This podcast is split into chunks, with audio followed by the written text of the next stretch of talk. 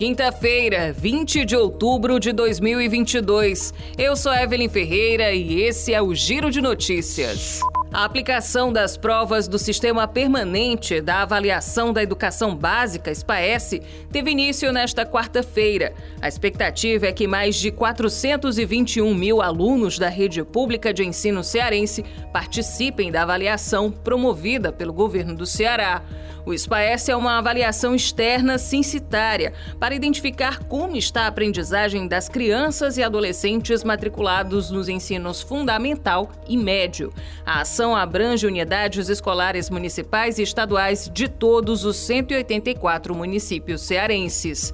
Segundo a Secretaria de Educação, as provas para os ensinos fundamental e médio abordam o domínio das competências e das habilidades esperadas nas disciplinas de língua portuguesa e de matemática. A avaliação das crianças do segundo ano do ensino fundamental na vertente SPAES Alfa focam no nível de leitura de cada uma.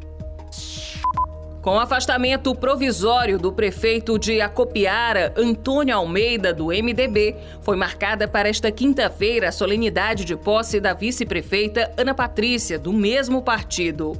O chefe do executivo é acusado pelo Ministério Público do Ceará de crimes como corrupção, lavagem de dinheiro e fraude em licitação pelo regime interno da Câmara Municipal de Acopiara, em caso de afastamento do gestor, o vice-prefeito tem até três dias para tomar posse e assumir temporariamente o cargo.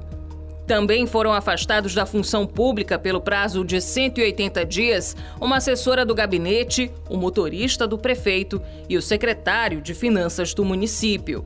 De acordo com a investigação, há indícios de irregularidades na contratação de uma empresa que venceu uma licitação de 2 milhões e 200 mil reais para tocar obras de recuperação dos canteiros centrais e do polo de lazer. O órgão diz ainda que quem executou a obra teria sido Almir Rodrigues do Nascimento, apontado como motorista pessoal do prefeito e não a empresa.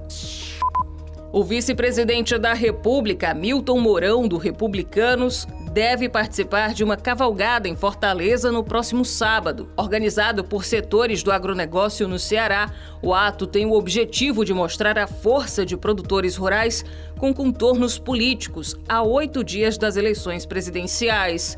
A primeira edição da Cavalgada do Agro Cearense é idealizada pela Associação dos Criadores do Ceará. Até o momento, quase 500 produtores rurais se inscreveram para participar do evento. A concentração da cavalgada será no aterrinho da Praia de Iracema às duas da tarde e tem previsão de saída às quatro da tarde. O trajeto vai percorrer a Avenida Beira Mar até um terreno em frente ao centro de eventos na Avenida Washington Soares. O staff do vice-presidente da República, Hamilton Mourão, já está na capital cearense e fez o percurso do evento como medida de segurança. A Polícia Militar e a AMC vão dar apoio no dia. O Giro de Notícias tem produção de Igor Silveira, na sonoplastia Dinho Soares. Essas e outras notícias você confere no gcmais.com.br.